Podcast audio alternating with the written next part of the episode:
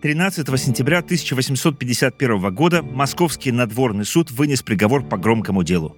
Четверо крепостных были признаны виновными в жестоком убийстве своей хозяйки, француженки Луизы Симон Диманш. Всех четверых, повара, кучера и двух служанок, приговорили к каторге и ударом плетью. Обвиняемые признали свою вину и объяснили убийство тем, что барыня была с ними жестока, била чем попала, издевалась и швыряла в них тарелки – Прошлой зимой одна служанка даже жаловалась на побои военному губернатору Москвы. Жестокость француженки подтвердили и соседи, которые нередко слышали крики.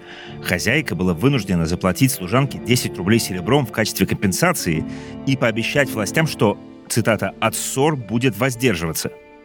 Но, видимо, это ее не остановило, а может и разозлило еще больше. Так или иначе, теперь она была мертва, ее слуг ждала каторга, а дело было раскрыто и закрыто. На этом бы и закончился наш подкаст, если бы 170 лет назад московские суды выносили только справедливые приговоры. Но, как ни странно, в те времена судам случалось признавать виновными совсем не тех, кто этого заслуживал. А потому и наша история только начинается. Через два месяца после приговора осужденный кучер Галактион Кузьмин отправил ходатайство о пересмотре дела в правительствующий сенат – высший после императора орган власти в Российской империи. Следом такие же письма написали остальные осужденные. Все они утверждали, что дали признательные показания в результате пыток и подкупа. Кроме того, крепостные указывали на ошибки и расхождения в расследовании и даже на прямые нарушения закона. Повар Ефим Егоров пошел дальше и написал письмо не только в Сенат, но и лично императору Николаю Первому. И, вы снова удивитесь, это сработало. Приговор был отменен.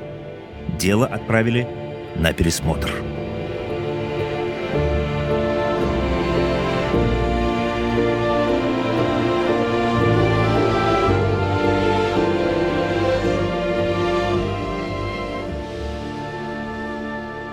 Привет! Это Владимир Раевский. Вы слушаете подкаст «Красной краской». Это совместный проект «Лектория синхронизация» и студии подкастов «Шторм». Здесь я рассказываю, как реальные преступления вдохновляли художников, поэтов и музыкантов на произведение искусства. Как убийство в Восточном экспрессе связано с полетом над Атлантическим океаном? Какие преступления на самом деле удалось раскрыть Артуру Конан Дойлу? И что стало с детьми, голосами которых поет группа The Smiths? Будем разбираться в подкасте. А в этом выпуске я расскажу о загадочном исчезновении француженки Луизы Симон де Манш в холодной ноябрьской Москве 1850 года. Эта история найдет свое отражение в трех пьесах, которые до сих пор идут на подмостках театров. А напишет их сам подозреваемый в убийстве. Но давайте обо всем по порядку.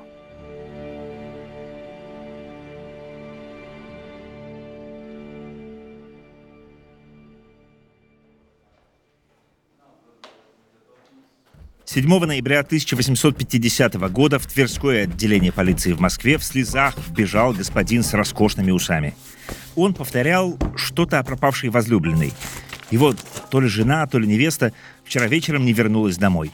Обескураженный, он обошел всех общих знакомых, но никто ее не видел. Он даже отправил слугу в Подмосковье к их знакомой. Вдруг она уехала погостить. Но и там пропавшей не оказалось. В отделении полиции господин говорил, что с женщиной могло что-то случиться и умолял сделать хоть что-нибудь. Посетителю дали изучить список недавних происшествий и неопознанных трупов. А когда ничего подходящего в бумагах не нашлось, он отправился к городскому оберполицмейстеру, то есть к главе всей московской полиции, Ивану Лужину. Был уже вечер, и на рабочем месте Лужина не было. Но наш герой был настроен решительно и отправился на его поиски, прихватив с собой родственника, то ли для поддержки, то ли в качестве свидетеля. Дома полицмейстера не оказалось, в ресторане, где он обычно ужинал, тоже, зато он нашелся в купеческом собрании. Было такое место в центре Москвы, на Большой Дмитровке, где проводили вечера купцы и интеллигенция, профессора, врачи, художники и, как ни странно, среди них начальник полиции. Ничего не подозревающий оберполицмейстер пил чай, или что он там пил, когда появились эти двое. Наш господин объяснил ему, что пропала его возлюбленная, и потребовал немедленно начать поиски. На часах была полночь, а чиновник рассердился, что его беспокоит в нерабочее время, и сухо ответил, чтобы они обратились в служебные часы. На следующий день мужчины заявились к оберполицмейстеру в 6 утра. Теперь уже домой. Девушка все еще не нашлась. Она не ночевала дома уже вторую ночь. На этот раз сонный полицмейстер не стал их прогонять. Он вызвал подчиненного и поручил начать поиски пропавшей. Расстроенного господина, как и даму его сердца, хорошо знали в московском высшем обществе. Его звали Александр Сухово-Кобылин. Ее – Луиза Симон Диманш. Француженка, несколькими годами ранее она переехала в Россию из Парижа. В свете их с Александром регулярно видели вместе. И уж, конечно, все знали об их многолетнем романе. Но теперь Луиза таинственно исчезла. О Луизе Симон Диманш известно немногое. Мы не знаем, сколько ей было лет и из какой семьи она вышла, не знаем, как она выглядела. По интернету ходит один портрет, на котором предположительно изображена Луиза, но совсем не факт, что это она. Гораздо больше известно об ее возлюбленном, который поднял на уши пол Москвы, когда она пропала. Александр Сухово-Кобылин вырос в богатой дворянской семье. Он учился в Московском университете, потом изучал философию и литературу в Германии. Позднее, уже в России, как человек деятельный, он откроет несколько заводов – винокуренный, свеклосахарный и спиртоочистительный, а также первый в стране завод шампанских вин. Александр был шумным, удачливым и превосходно играл в карты. Однажды даже выиграл у одной графини целую деревню. Но это будет позднее – а сейчас нас интересует более ранний период, когда он только заканчивал учебу в Германии и путешествовал по Европе. В одном из своих путешествий в Париж Александр познакомился с Луизой. За столиком ресторана он увидел симпатичную молодую девушку. Александр поздоровался, произнес тост, завязался разговор. Они заказали еще вина. В разговоре девушка пожаловалась, что не может найти в Париже работу. Новый знакомый посоветовал ей попытать счастье в Петербурге. Он сказал, что знает лучшую швею в столице, и тут же написал Луизе рекомендацию от своего имени и даже дал тысячу франков на переезд. Через год Александр по просьбе сестры зашел в ту самую лучшую швейную мастерскую Петербурга забрать заказ. Уже расплатившись, он направлялся к выходу, когда к нему подошла одна из служащих мастерской. В ней он узнал Луизу. Оказалось, она воспользовалась его рекомендацией, приехала в Петербург и действительно получила место в мастерской. Воодушевленный такой встречей, Сухово Кобылин пригласил Луизу поужинать, а за ужином сделал ей предложение. Не руки и сердце, но почти. Он предложил ей стать его любовницей. Жениться на ней он не мог из-за разницы в статусах, все-таки он был дворянин, но обещал обеспечить ее всем необходимым и ввести в высшие круги общества – для Луизы отношения с богатым помещиком были куда выгоднее, чем работа в швейной мастерской. И она согласилась. Роман развивался так же романтично, как начался. Влюбленные уехали за город, в родовое имение Александра под нежным названием Кобылинка. Какое-то время влюбленные жили там, Александр познакомил Луизу с родными, она даже понравилась его матери. Потом Александру наскучило в деревне, и пара перебралась в Москву. Правда, вместе они уже не жили. Он снял ей квартиру в Брюсовом переулке неподалеку от его особняка на Страстном бульваре и дал ей в услужение нескольких своих крепостных. О них вы уже слышали. А еще открыл на имя Луизы два магазина – винный в Охотном ряду и бакалейный на Неглинной. Также Луиза получила от возлюбленного вексель на крупную сумму. Бумага гарантировала обладательнице безбедную жизнь в случае их расставания – Правда, если бы Луиза решила обналичить вексель, это бы серьезно ударило по кошельку Александра.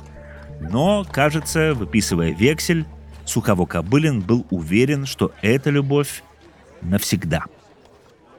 И вот теперь, спустя 9 лет после их встречи в парижском ресторане, Луиза пропала. Александр не находил себе места. Но мучительное ожидание продлилось недолго – уже через несколько часов после его визита к сонному полицмейстеру у дороги вдоль Ходынского поля было обнаружено тело женщины. Александр и его слуги опознали в ней Луизу. Шея ее была перерезана, на теле виднелись следы побоев, а снег, на котором лежала несчастная, побагровел от крови. Правда, крови оказалось немного, зато рядом виднелись следы повозки, будто убийца съехал с дороги, сбросил мертвую на снег объехал ее и умчался прочь. Прибывшие на место полицейские сделали вывод, что женщина была убита в другом месте, а сюда тело привезли, чтобы замести следы. Следствию предстояло выяснить, кто и зачем убил француженку в холодной ноябрьской Москве 1850 года.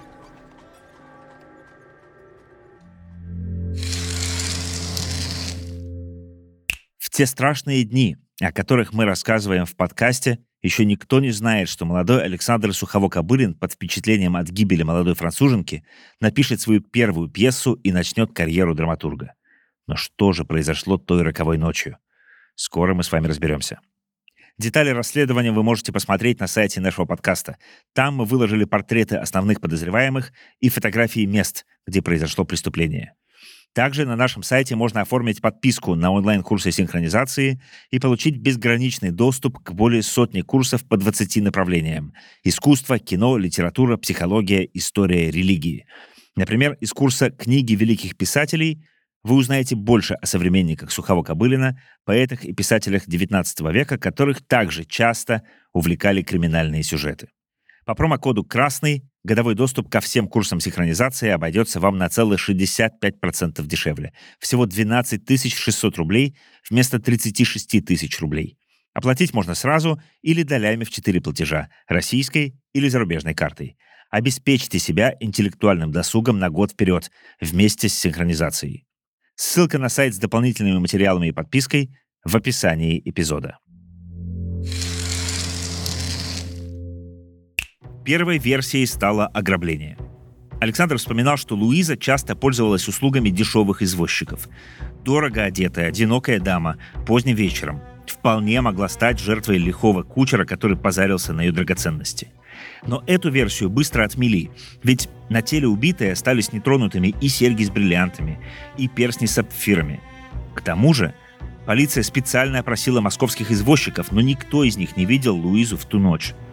Подозрительной деталью было то, что на убитой не было верхней одежды, будто она вышла на минуту из натопленной гостиной на улицу. То ли убийца снял с нее верхнюю одежду, чтобы продать, то ли нападение произошло в помещении. В поисках улик следователи провели обыск в квартире погибшей. Но и там не нашли мехового пальто, в котором она выходила из дома вечером того дня. Книги и письма Луизы забрали для изучения, но больше ничего подозрительного в доме не обнаружили. Слуги рассказывали, что в свой последний день хозяйка каталась на экипаже по Москве вместе с подругой.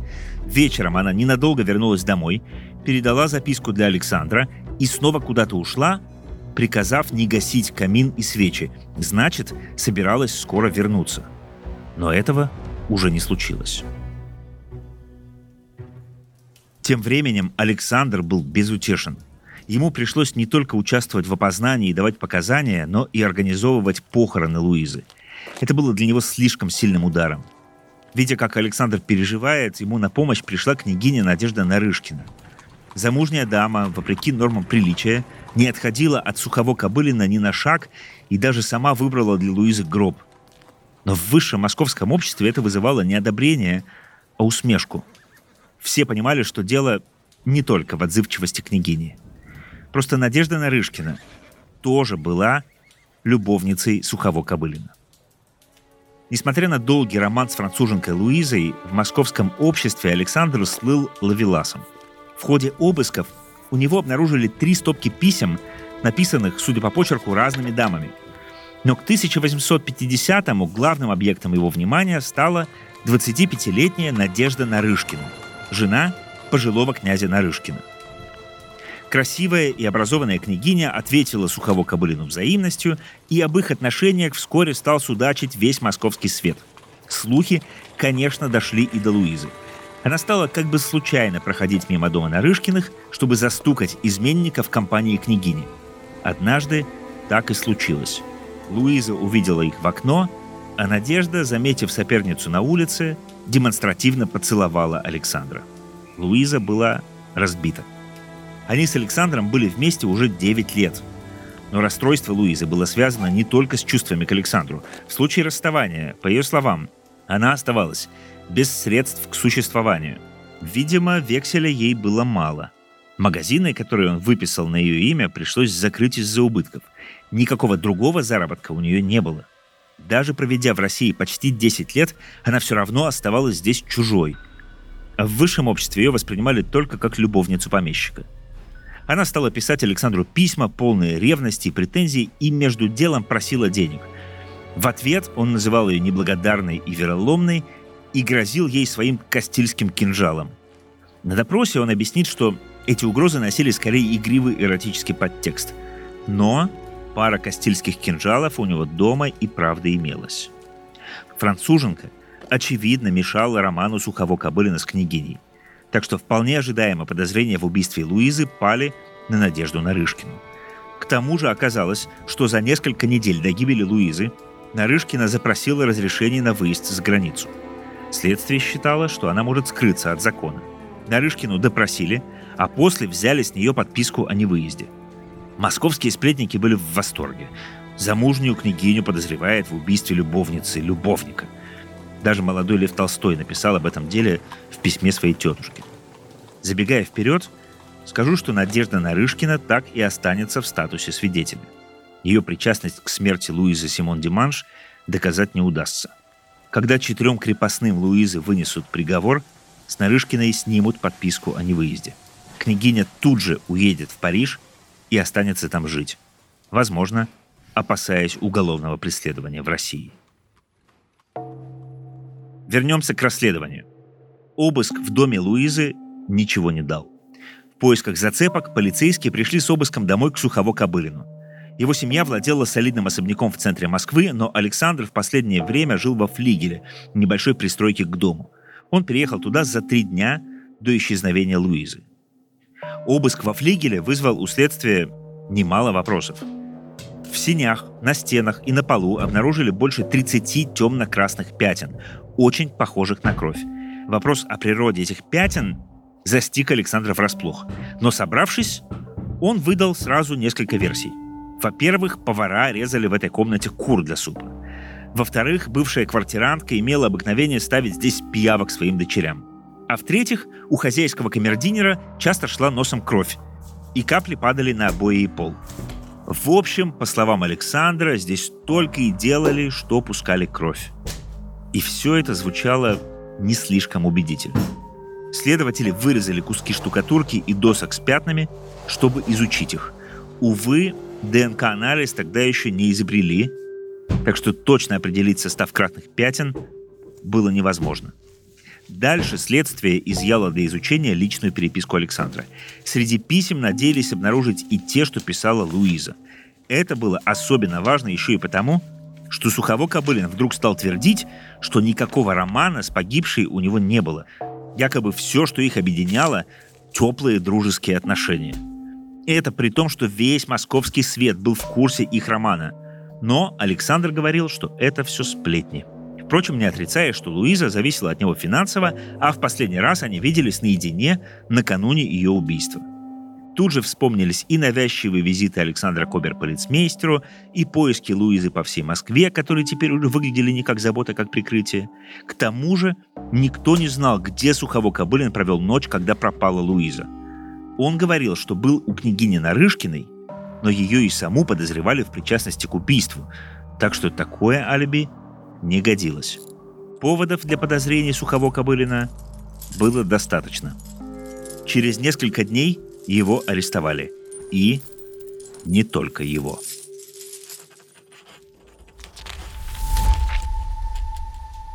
Вместе с помещиком под арест взяли двух его крепостных.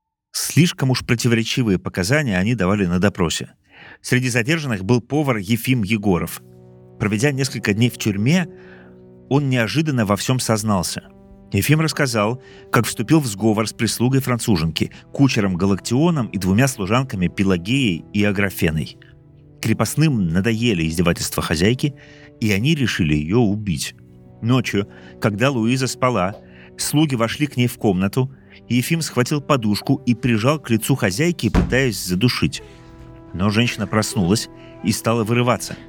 Тогда Ефим ударил ее по лицу и схватил за горло. Галактион, в руках которого оказался утюг, стал бить женщину по бокам, ломая ей ребра. Когда жертва обмякла, убийцы позвали Пелагею и Аграфену. Те одели мертвую хозяйку в платье, а кучер пошел запрягать лошадь. Мужчины положили труп в экипаж, открыли ворота и поехали к Ходынскому полю. Там они сбросили тело во враг и никем не замеченные вернулись домой. Их сообщницы-служанки к тому времени убрали комнату и зачем-то сожгли меховое пальто хозяйки. Показания Ефима выглядели правдоподобно. Следы побоев на теле убитой соответствовали тому, что он описывал, да и мотив был понятен. В те времена хозяева особо не церемонились с крепостными, давать пощечины слугам было делом будничным. А Луиза, к тому же, насильно выдала замуж сестру Ефима. Короче, слугам было за что ее ненавидеть. Следователи вызвали на допрос остальных заговорщиков. Их показания в целом повторяли то, что рассказал Ефим. Были небольшие расхождения в мелочах, но основная фабула совпадала. Всех четверых оставили в тюрьме, дело было закрыто. Александра Сухово-Кобылина уже на следующий день выпустили из-под стражи с извинениями, хотя и под подписку о невыезде – как человек, пострадавший от полицейского произвола, он вызывал сострадание и живой интерес у общества. Александр оказался в центре внимания, рассказывая на каждом шагу о страданиях, которые ему довелось пережить за шесть дней в застенках. А ведь подозрения в убийстве любовницы чуть не пошатнули его репутацию. К счастью для него, теперь настоящие преступники были найдены, а доброе имя Сухово Кобылина реабилитировано. 13 июня 1851 года, спустя 10 месяцев после убийства Луизы Симон Диманш, Московский надворный суд вынес приговор. Четверо крепостных были признаны виновными. Повару Ефиму Егорову назначили 90 ударов плетьми, ссылку и каторгу на 20 лет. Кучеру Галактиону 80 ударов и 15 лет каторги. Служанку Аграфену приговорили к 80 ударам плетью, ссылке и 22 годам работы на заводах, а Пелагею — 60 ударам и 15 годам каторжных работ. Правда, сразу приводить приговор в исполнение не стали. Суд направил дело на проверку в Московскую палату уголовного суда. На приговоре это не особо отразилось, разве что служанкам немного смягчили наказание. Зато в списке осужденных появилось имя их хозяина — Александра Сухово-Кобылина. Палата признала его виновным, в попытке скрыть интимные отношения с погибшей и приговорила помещика к церковному покаянию. Дело было не только в лжесвидетельстве, но и в том, что он, православный христианин, вступил в греховную связь с католичкой. Русская православная церковь такого не одобряла. Спустя пять лет после приговора в уже закрытом деле внезапно появились новые подробности. 15 декабря 1851 года Осужденный кучер Галактион написал в Сенат ходатайство о пересмотре дела. Следом такие же письма отправили служанка Аграфена и повар Ефим, который первым признал вину в убийстве. Пожилая служанка Пелагея умерла в тюрьме, не дождавшись освобождения. Крепостные писали, что дали признательные показания под пытками, жаловались на нарушения в ходе судебного процесса и настаивали на новом расследовании – Галактион, например, утверждал, что на момент расследования ему было 19, а во время суда 20 лет, то есть по тогдашним меркам он еще не достиг совершеннолетия и вообще не подлежал уголовному преследованию. Также Галактион напомнил о многочисленных пятнах во флигеле, о которых в ходе процесса как будто вообще забыли. Но главное, Кучер утверждал, что еще до ареста майор, расследовавший это дело, показал ему письмо Сухого Кобылина. В письме хозяин просил Галактиона взять на себя убийство Луизы, а в благодарность обещал подарить свободу Галактиону и всей его семье. Да и к тому же еще тысячу рублей сверху. В случае отказа помещик грозил слуге и его родным местью. Повар Ефим Егоров в своем ходатайстве утверждал, что в ночь убийства спал в одной комнате с девятью другими слугами Сухого Кобылина и просто не смог бы выйти из дома незамеченным. Кроме того, он заявил, что дал признательные показания в тюрьме под пытками. Требуя сознаться в убийстве, приставы на долгие часы оставляли его связанным в неестественных позах, подвешивали на крюк, сутками не давали пить и кормили селедкой, а также били по рукам, ногам и голове. Он написал признание – чтобы прекратить мучения. Ефим также обращал внимание Сената на нестыковки в деле. Например, у Луизы Симон Диманш было четыре комнатных собачки, которых она каждую ночь брала в свою спальню. Если бы на хозяйку напали посреди ночи, собачки наверняка бы подняли лай. Но соседи Луизы по дому утверждали, что той ночью в ее квартире было тихо. Не слышали соседи и звуков борьбы или криков жертвы, хотя обычно им было прекрасно слышно, когда хозяйка кричала на своих слуг. Кроме того, повар напомнил Сенату, что на московских улицах в те годы стояли полицейские заставы, и по ночам солдаты проверяли каждый проезжающий экипаж. Чтобы добраться из Брюсова переулка до Ходынского поля, крепостным пришлось бы провести труп через две такие заставы – Пресненскую и Тверскую, и пройти две проверки. Но никто из 16 дежуривших той ночью солдат их не видел. В стремлении восстановить справедливость повар Ефим обратился не только в Сенат. Он написал письмо лично императору Николаю Первому. Сенат в те годы работал очень неспешно. Попадавшие туда ходатайства могли дожидаться своей очереди годами. К тому же сенаторы были склонны доверять решениям коллег по другим госучреждениям, и приговор уголовной палаты их в целом устраивал. Дело вполне могли оставить без изменений, если бы не один человек. Это был сенатор и бывший декабрист Иван Хотяинцев. Он внимательно изучил документы и пришел к выводу, что приговор вынесен несправедливо. В показаниях масса несовпадений – а осуждены, скорее всего, невинные люди. Сенатор настоял на том, чтобы вернуть дело на доследование. И добился своего. Все происходившее не на шутку нервировало Сухово Кобылина. Одно дело – прослыть жертвой полицейского беспредела и счастливо освободиться из тюрьмы после поимки настоящих преступников. И совсем другое, когда обвинительный приговор рассыпается на глазах, а крепостные утверждают, что это хозяин подговорил их взять на себя вину. Репутация помещика – снова трещала по швам. Высший свет, который еще недавно сочувствовал несправедливо осужденному, теперь снова поглядывал на сухого Кобылина искоса. Не он ли зарезал любовницу? Но оставим ненадолго сухого Кобылина с его репутацией Шрёдингера и перенесемся недалеко от Москвы, в Ярославль. Другое дело, которое разворачивалось там летом 1853 не имело прямого отношения к убийству Луизы Симон Диманш, но оно внесло коррективы в его расследование. В августе 53-го в Ярославле была задержана группа мошенников. Они пытались оформить сделку, приписав себе чужую недвижимость. Преступников арестовали, начались допросы. Внезапно один из задержанных, чтобы смягчить наказание, сообщил, что знает, кто три года назад убил в Москве француженку Луизу Симон Диманш. По его словам, до ареста он состоял в одной преступной группировке. Руководил ей некто Алексей Сергеев. Этот Сергеев был из дворян, но лишился титула за убийство. Он был сослан на каторгу в Сибирь, но умудрился оттуда сбежать и добраться до Москвы. В Москве он промышлял мелким мошенничеством, пока не нашел себе крупное дело. Сергеев узнал, что один московский помещик уже много лет состоит в отношениях с любовницей. Чувства их уже остыли, но мужчина никак не может разорвать эти отношения. Женщина не отпускает его из-за денег. Сергеев познакомился с помещиком и предложил свои услуги. За тысячу рублей он был готов убить надоевшую любовницу. Помещик сначала эту идею не поддержал, но позднее все же согласился на предложение Сергеева. Они разработали план. Помещик должен был заманить любовницу в свой дом, заранее запустив туда исполнителя. Остальное и убийство, и вывоз тела за город Сергеев брал на себя. При этом он мог оставить себе драгоценности убитой. По словам мошенника, план удалось воплотить в точности. Помещик, а вы уже поняли, что это был Сухово Кобылин, специально переехал во флигель, где никто не помешал бы убийству. Сам заказчик в тот вечер отправился в гости к княгине Нарышкиной, чтобы обеспечить себе алиби, а убийца Сергеев затаился в одной из комнат флигеля и ждал Луизу. Он убил ее, как только она вошла в комнату. Перерезав женщине горло, Сергеев оттащил ее в сени, где с пола были специально сняты доски, чтобы могла стекать кровь. Как рассказывал мошенник, Сергеев снял с женщины украшений стоимостью в 32 тысячи рублей.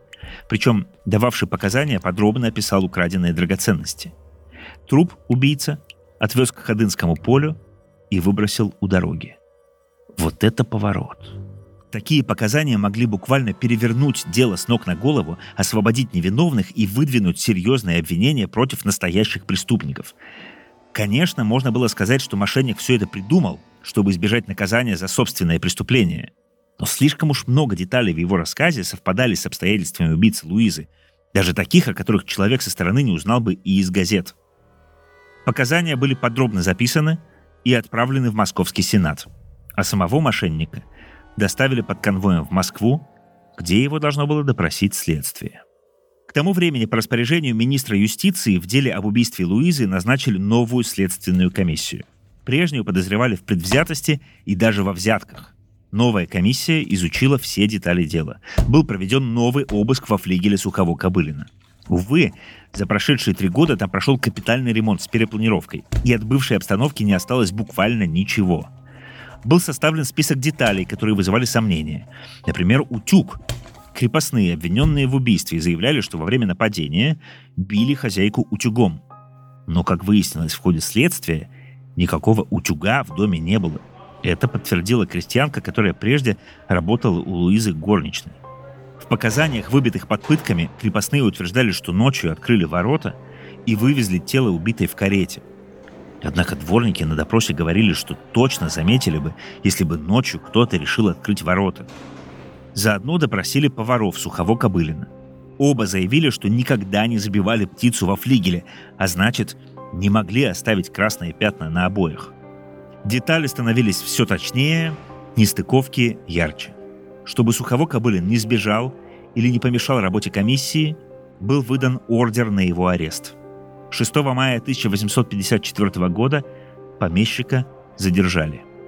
Вместе с ним арестовали его камердинера, который не раз давал противоречивые показания. А еще майора, который убедил повара Ефима Егорова взять вину на себя – Оказалось, это был не первый случай, когда он добивался нужных показаний незаконными способами. В результате этого дела майора лишили звания и наград и сослали в Сибирь.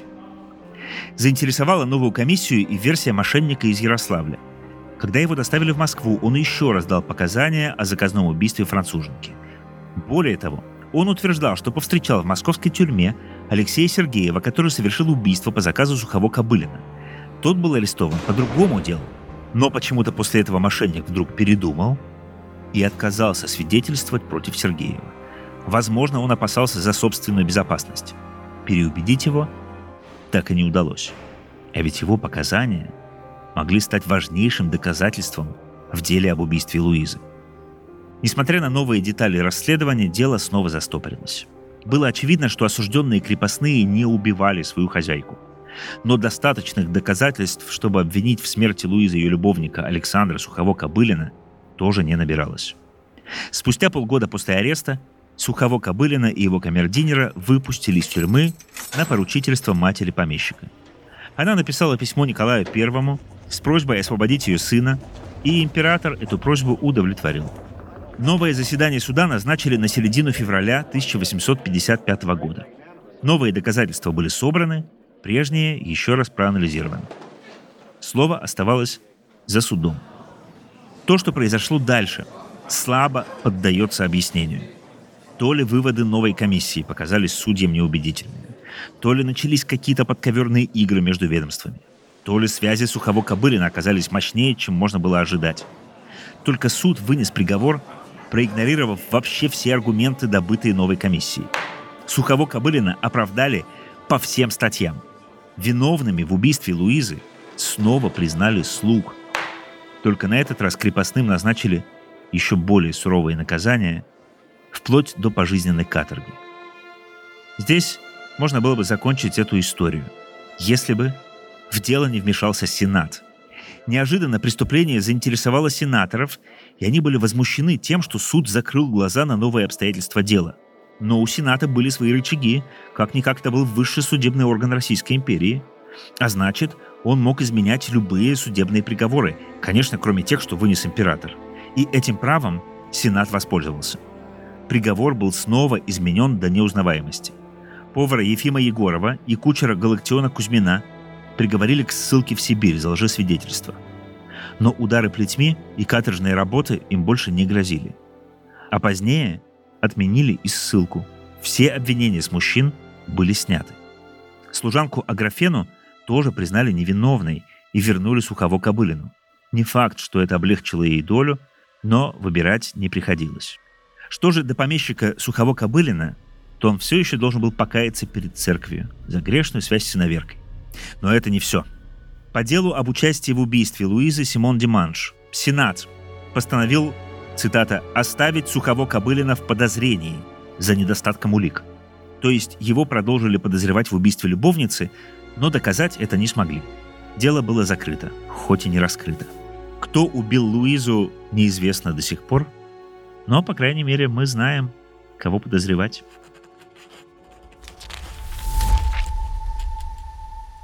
Вы спросите, при чем же тут искусство? Сейчас объясню. Эта история не об убийстве Луизы, но об обвинениях в преступлении, судебных тяжбах и полицейском произволе легла в основу драматической трилогии. И написал ее никто иной, как Александр Сухово-Кобылин. Причем работать над первой пьесой он начал во время своего полугодового заключения в тюрьме. До уголовного преследования никакого отношения к литературе помещик не имел, если не считать любовных писем московским дамам до сценариев для домашних водевилей. Но, видимо, пытаясь защитить себя, он решил в художественном тексте отразить то, что произошло с ним за время судебного разбирательства. Ну или то, как он хотел представить это публике. В 1854 году в тюрьме он начал работать над комедией под названием «Свадьба Кричинского». Потом, уже на воле, были написаны еще две пьесы «Дело» и «Смерть Тарелкина». Их сюжеты связаны и вытекают один из другого. Герой первой пьесы, опустившийся дворянин Кричинский, хочет жениться на дочке богатого сельского помещика Лидочки, ради чего идет на обман. Обман в итоге раскрывается, но Лидочка спасает жениха и берет удар на себя – Вторая часть трилогии переносит нас на 6 лет вперед, где отец Лидочки втянут в судебный процесс, и семья пытается преодолеть бюрократию и взяточничество. Кстати, Сухово-Кобылин не раз утверждал, что чиновники просили у него многотысячные взятки, чтобы вычеркнуть его имя из списка подозреваемых в убийстве. Третья часть трилогии «Смерть Тарелкина» посвящена чиновнику, который выкачивал деньги из отца Лидочки, а теперь сам попался в сети бюрократии – и вынужден инсценировать собственную смерть, чтобы избавиться от кредиторов. Главный герой этой пьесы сталкивается с пытками на допросе. Ничего не напоминает? В пьесах четко прослеживается личный опыт Сухого Кобылина, почерпнутый им за время судебного разбирательства. Правда, сложно оценить, с чем автор и впрямь столкнулся, а что приписал себе, чтобы восстановить свою репутацию.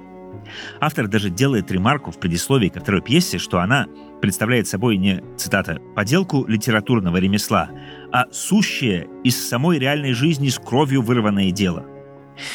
Но верить ли ему, это уж каждый решает сам.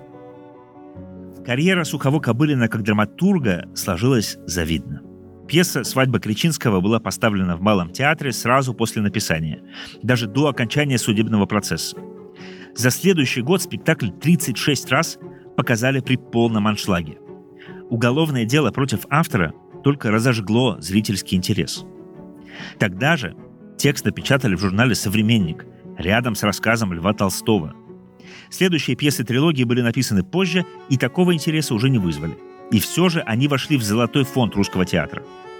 Спустя полтора века комедии Сухово-Кобылина продолжают ставить в российских театрах – Например, «Свадьба Кричинского» прямо сейчас идет в Московском губернском театре. А автор пьес все же отстоял свою репутацию, собрав на обломках образа благородного дворянина облик драматурга-сатирика. Хоть эта сатира и была с ножом у горла. Абсурд нашел место и в жизни Сухого Кобылина. Он дважды женился, оба раза на иностранках. И обе его супруги вскоре после свадеб скончались от проблем с легким – их супруга, конечно, подозревали в причастности и к этим смертям. Сам Александр прожил до 85 лет и скончался в своем доме во Франции. До конца жизни в его спальне стоял портрет убитой Луизы Симон Диманш. О своей французской любовнице Александр Сухово-Кобылин вспоминал с нежностью и каждый год ездил к ней на могилу. Княгиня Надежда Нарышкина, которую подозревали в убийстве Луизы Симон Диманш, тоже проведет остаток жизни во Франции – Париж она переедет, как только с нее снимут подписку о невыезде. И вскоре родит от Сухово Кобылина дочь. Странным образом девочку назовут Луизой. С Сухово Кобылиным они уже не будут вместе, зато позднее княгиня выйдет замуж за писателя Александра Дюма сына. Но это уже другая история.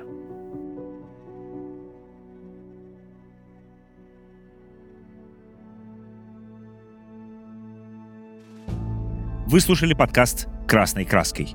Это совместный проект онлайн-лектория «Синхронизация» и студии «Шторм».